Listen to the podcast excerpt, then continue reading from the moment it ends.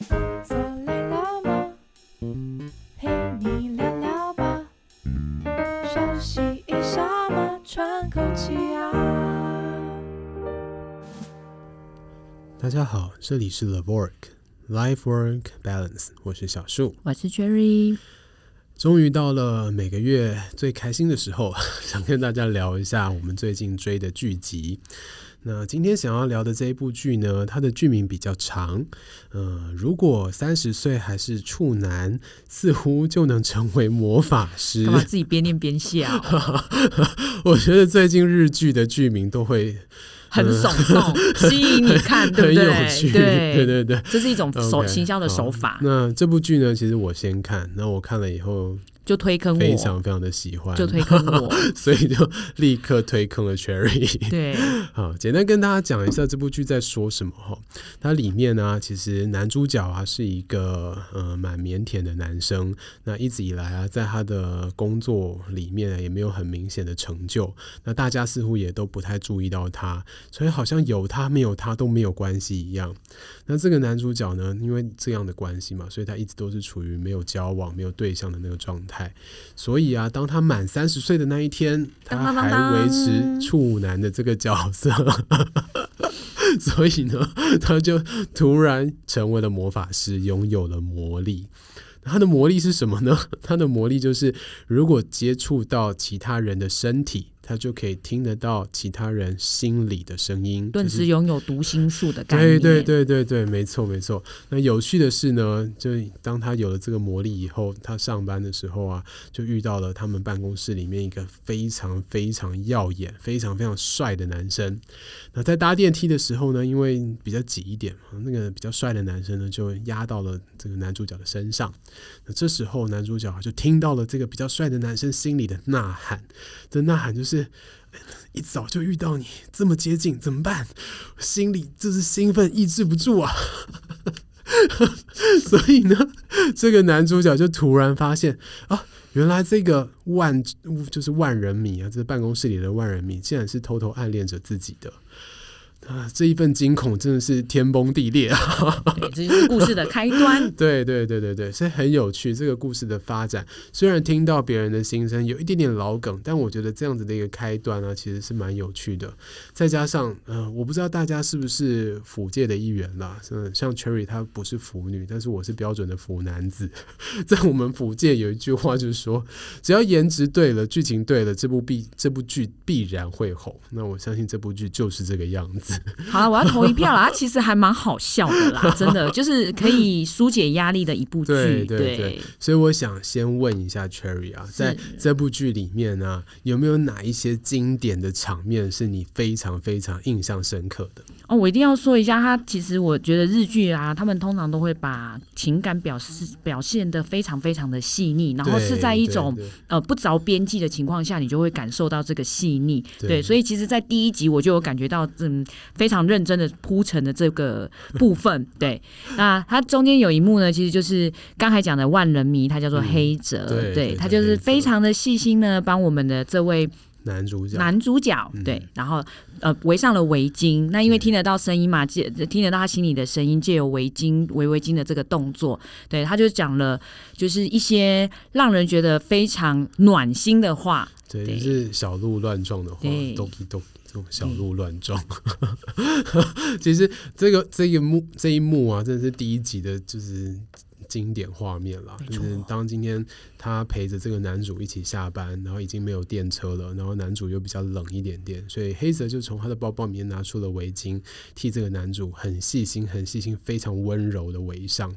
那围上的时候，因为他心里都有很多的台词跟对白，那当然今天这个男主既然已经拥有魔力了，他就听得到，所以他就会跟他说：“哎，其实你不要看低自己啊，你明明就是一个这么认真的人啊，然后平常的工作也非常的上心啊，然后也不会跟人家抢电梯这些。”事情他都有注意在他的心中，所以这时候男主就突然感觉到，哎，其实并不是没有人关注我，其实有这样子的一个人，他是连我很多很多的细节都有注意到的，所以立刻男主又产生了一种很莫名的开心的情绪。那我相信这个应该是很多人在恋爱的过程当中会经历过的一个嗯阶段了，就是当自己觉得说，哎，有另外一个人默默的在关注我的时候，那是会非常非常开心的。因为我想，在每个人，不管是男生还是女生，其实大家都很需要一种被别人肯定的感觉，对，然后觉得被别人需要，其实是呃我们一种自我认定的一个方式之一，是是对，没错。然后啊，后来我们才发现，其实这个被需要的感觉觉啊，不只是今天我们的男主安达清有，其实黑泽也有类似的情况。因为啊，黑泽他长得很帅，所以他在他自己的职涯的过程当中啊，常常都。会被很多的女性告白，然后很多的女性会跟他说：“啊，你长得真的很帅，或者是窃窃私语讨论他的帅度。”但是他常常觉得他自己的能力、工作的能力、认真的地方没有被看见，所以他需要的东西跟安达清需要的东西有一点点不太一样。但是他需要的东西。曾经被安达清抚慰了，就是在某一次呃去聚会的过程当中啊，今天呃这个黑泽万人迷他喝醉了，然后在醉倒的过程当中，安达清在旁边安慰他，然后黑泽觉得他自己。就是明明被长官找来卖脸讨好的，那他也没有办法顺利达成这个任务，他很自责，很愧疚。安达清在旁边安慰他的时候，就跟他说：“其实你真的很认真，你已经做得很好了，你把对方所有的商品都已经背下来了，你做了很多很多的付出。”然后黑泽就立刻觉得他的心被碰触到了，所以在那个事件过后啊，黑泽。立刻爱上了安达清，那当然这个爱是暗恋了，因为他知道安达清是男生，他也知道安达清喜欢清纯的女生，他自己猜测的啦。这个暗恋维持了七年之久，终于在安达清三十岁的时候，因为听得到别人心理声音这件事情，对，就曝光了，有机会可以让自己这个内心的这个情感得到一个回报，对啊。那确认，你记得在我们的这个呃。剧集里面目前只有更新到第八集，对，还要追剧中哦。对对对，后面还在追剧当中。每个礼拜四晚上我都非常的期待。那这个过程当中啊，有没有哪一个片段呢、啊，是让你自己也觉得非常心动的？就是你会带入安达清，或是带入黑泽的这个角色？其实，呃，在黑泽喝醉的那一那一个。那一个场景啊，我、哦、我可以理解到他感觉到的那种心酸，就是为什么他其实希望被理解，嗯、因为呃，这种困扰可能小数比较有啦，就是像那种万人迷啊，就是别人就会觉得，嗯，他们可能什么都不缺，对，因为大家看的就是，哎，他工作能力又好，那长相又不错，好像呃。平步青云，就是可以一直很顺遂。可是其实他们也有他们想要被别人看到的价值的部分。对对，就像他被找去陪酒，其实最主要就是年轻嘛。那再来就是颜值，对颜值。所以因为对方的呃主管社长是一个女生，对，所以他就是被找去。呃，一起有这个饭局，对。可是其实他们认同的并不是，包括像刚才小叔说的，他可能很认真的去做了一些产品的呃资讯的收集，然后知道要怎么去了解这些东西，但这些完全没有被社长看在眼里。其实我觉得那个对于一个努力的人来说，其实是一种还蛮不被肯定的感觉。所以你对黑泽的那个状态是能够同理他，而且会有一些共鸣的吗？嗯，因为我觉得其实常常很多人会对于。别人的工作表现，是对，是以一个外表或者是实际呈现出来的哦。比如说业绩好，可能就也许也还会套套回到说，呃，可能是他呃长相好啊，呃口条好啊，对，对，对。但是我觉得每一每一个，就算他可能本身长相不错，他口条也不错，但是每一个成功，应该说每一个成功，对他们其实都是需要花到一些努力，嗯，而且这些努力通常都是。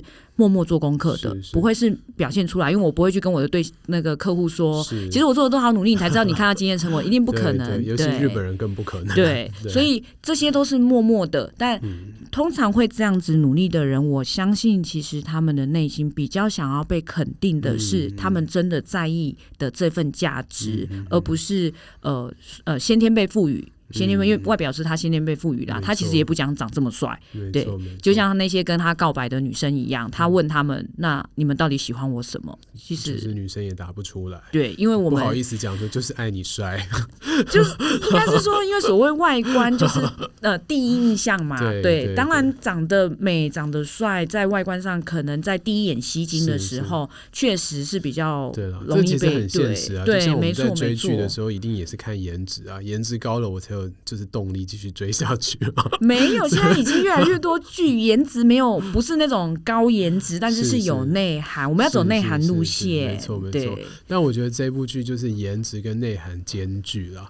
在黑泽身上，当然就是他的能力很好，然后他本身就是温柔到飞天的一个角色，就是安达。安达清是我们的男主，他常常会觉得说：“哇，你觊觎我，就是你爱我，你会不会有什么冲上来、扑上来的冲动？”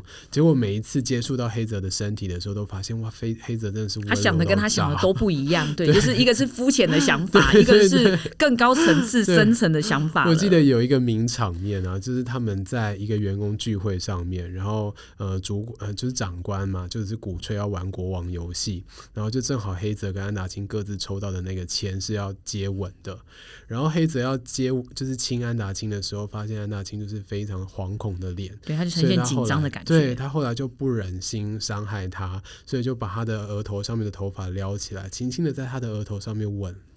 然后吻的时候，安娜金就会听到黑泽心里的声音，然后就发现黑泽跟他道歉。所以这时候我就觉得，哇，是不是就是贴贴心暖男？对对对对，然后安娜金就是立刻内心融化。然后我觉得很有趣的事情是他一开始啊，好像是被那种呃黑泽很喜欢自己。所以被注意到、被依赖着、被需要着的那个感觉，那我相信安达星是非常非常喜欢这种感觉的。但是到后来啊，中后段的时候，发现安达星慢慢的也开始意识到自己确实很喜欢黑泽的某一些人格特质、某一些呃特色，所以啊，他才真正的跨出了那一步，去接受他对黑泽的感情。那到这一段，我就觉得哇，已经是非常非常动人的地方了。确实，因为呃，我们都会希望。可能一开始也许是被外表所吸引，嗯、但是大家还是会希望自己的内在是被别人发现跟看到的，对。然后每个人都有不一样的人格特质，确实每呃不一样的人格特质也会吸引到不一样的人。对，是是是。好，那不免俗的想问一下啦，Cherry，你喜欢这两个男主角的哪一个多一些？比较喜欢哪一个？我其实比较喜欢安达清，因为他长得很可爱。哦，就是爱萌蠢萌蠢萌的样子。嗯，因为我觉得黑泽太完美形 象了，万人迷啊。可是他真的太完，他真的太完美形象到。你知道会有遥不可及，对对对对，距离感真的会有距离感。然后安达清可能真的比较像，就是我们身边你会出现的朋友、同事，对对。那其实确实啦，我身边也许有一些朋友跟同事，其实大家都会有类似像这样，其实其实大家都很好，对。只是很多人其实往往会忽略自己别人没有的优点，他可能会觉得，哎，我没有什么特色啊，我就是这样，那没有办法像那些万人迷。可是我觉得每个人都有每个人的特色，就像。呃，安达金其实很可爱的是，他其实不见得会愿意帮就是前辈去做一些不属于他工作的事情，嗯、但他都会很贴心的，比如如果呃他可能是家里有事啊，什么结婚纪念日，他虽然是心里千万不，对他还是会主动帮忙。我觉得这就是一种善良，对他来讲就是一种善良的表现。这样子的特质，他也许不是这么就是不是闪烁的星星，对，但是其实也是旁边的小光芒。嗯没错，所以我觉得在这部剧里面呢、啊，除了看两个人的那种放闪啊，然后恋爱的那种让人心动的兴奋的感觉以外，我觉得还有一个蛮重要的点，就是他一直在推广一件事情，就是让大家诚实的去做自己原本的样子。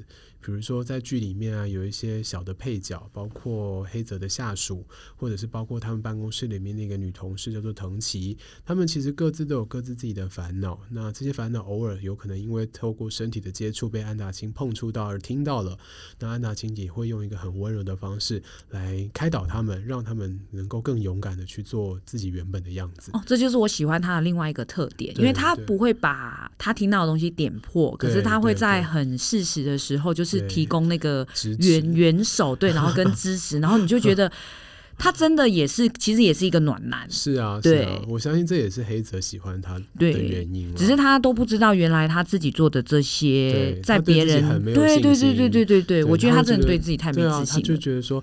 哎呀，像我这样子的人，不如就怎么怎么样。然后，然后那个 黑泽在旁边听到的时候啊，他就会在内心就是呐喊一百遍，说：“你不要看清自己啊！”对，所以他他他的那个内心喊呐喊里面，大概每一句话都有一次，就是你不要这样子看清你自己，其实你很好。真的，真的，真的，对，我觉得这个也是打动安达清一个很重要的原因。嗯。